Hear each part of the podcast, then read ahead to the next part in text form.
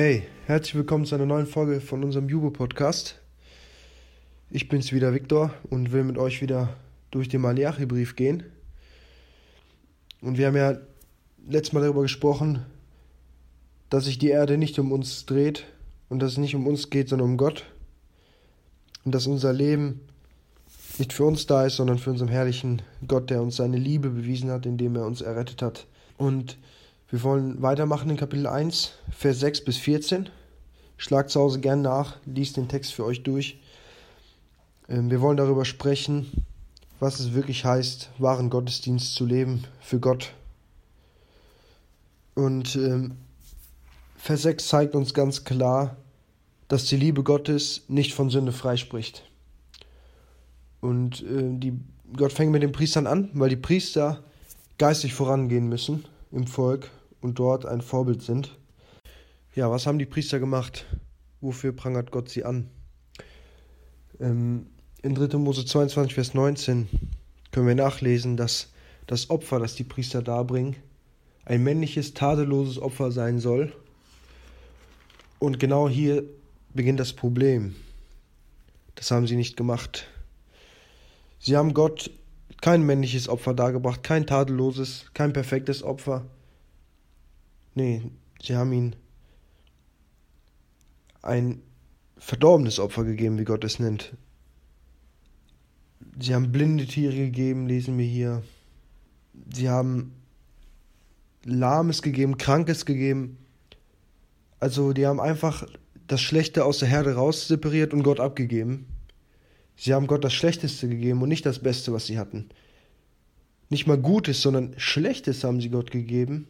Böses. Also es ist wirklich böse in Gottes Augen, weil es nicht perfekt ist, weil es nicht das ist, was Gott möchte. Und jetzt könnte man denken, ja, was daran so schlimm? Es ist doch freiwillig.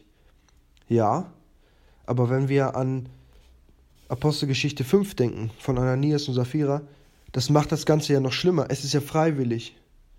Sie geben Gott freiwillig Gaben, aber wieso geben sie Gott dann schlechte freiwillige Gaben? Das ist ja das Problem. Keiner hat ihnen gesagt, macht es.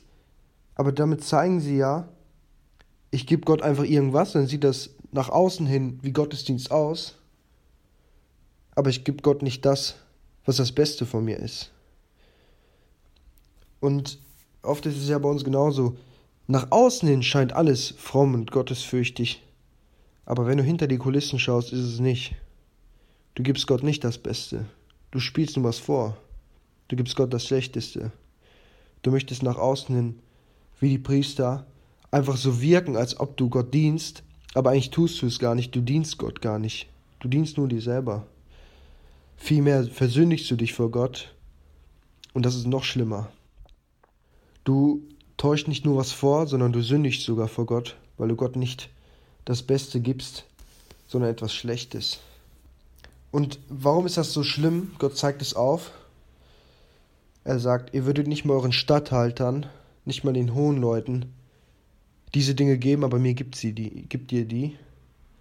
Und Gott zeigt einfach damit auf, ihr habt vor euren Chefs, vor euren Statthaltern, habt ihr mehr Respekt als vor mir, wollt lieber Anerkennung von Menschen, als von mir zu leben. Ihr achtet diese Menschen höher als mich. Und Gott sagt in Vers 14, aber ich bin ein großer König, ich bin der Herr der Herrscharen. Mein Name ist gefürchtet unter allen Nationen. Also Gott zeigt einmal auf, ihr habt vergessen, wer ich bin. Ihr habt keine Furcht mehr vor mir. Ihr habt vergessen, dass ich König bin. Ihr habt vergessen, dass ich Herr bin. Ihr habt vergessen, dass ich ein gefürchteter Name bin, dass man sich fürchten soll vor mir. Das habt ihr vergessen und deswegen lebt ihr so. Deswegen seid ihr so gleichgültig. Deswegen könnt ihr gleichgültig einfach Dinge geben. Und Gott sagt in Vers 10, ich würde sogar wollen, dass man die Tore des Altars zumacht und verschließt, als dass ihr weiterhin solche Opfergaben gebt. Also Gott ekelt sich davor, Gott ist böse über diese Gaben und diese Menschen verstehen das nicht. Sie haben keine Furcht vor Gott. Sie leben einfach vor sich hin und nach außen hin sieht alles wie Gottesdienst aus, aber eigentlich verspotten sie Gott damit. Und es ist einfach ein Aufruf in unser Leben. Lebst du gleichgültig vor Gott? Wie lebst du dein Leben? Lebst du wirklich in Heiligung? Lebst du wirklich hingebungsvoll? Sieht man Gottesfurcht in deinem Leben? Oder ist das alles nur ein Schein? Wenn du hinter den Kulissen schaust, hinter dem Vorhang, sieht man da wirklich Gottesfurcht oder was sieht man da? Fürchtest du dich mehr vor Menschen als vor Gott? Lebst du halbherzig deinen Dienst für Gott aus? Weißt du, im Gottesdienst zu sitzen und die Predigten mitzuschreiben ist leicht, aber lebst du diese Predigten wirklich in deinem Leben? Lebst du Gottes Wort im Alltag? Fürchtest du dich vor Gott und kennst deinen Gott, so wie in Vers 14 beschrieben? Weißt du, wer Gott ist? Weißt du, wem du dienst? Bist du erfüllt vom Evangelium und willst es anderen weitergeben? Oder lebst du etwas ganz anderes in deinem Herzen und im privaten Leben? Das ist wirklich eine aufrüttelnde Frage. Und ähm, ich denke, es ist berechtigt, sich immer wieder darin zu hinterfragen, okay, so wie ich lebe, ist das wirklich Gott verherrlichend oder eher das Gegenteil? Versündige ich mich viel mehr vor Gott? Seh, ist mein Leben wirklich ein Gottesdienst, das Gott verherrlicht oder ein Gottesdienst, das Gott ähm, wirklich verspottet? Ist mein Herz ungeteilt und fürchtet Gott? Oder lebe ich eher vor Menschen und fürchte Menschen und möchte dort Anerkennung? Will ich lieber das Beste für mich behalten oder gebe ich das Beste Gott aus meinem Leben?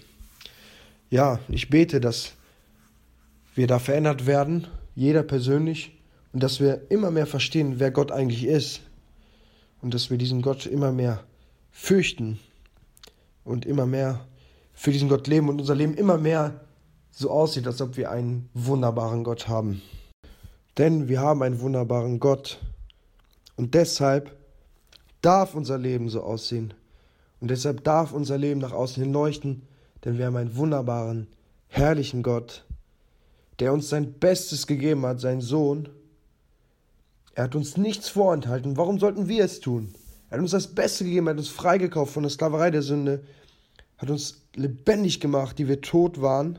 Und deshalb dürfen wir gerne für diesen Gott leben und deswegen dürfen wir ihm das Beste geben und dürfen das beste Leben für ihn leben und vor ihm leben, auch wenn keiner uns sieht, auch wenn keiner sieht, was wir ihm geben und keiner sieht, was wir machen und wie viel wir machen und wie wir leiden den ganzen Tag.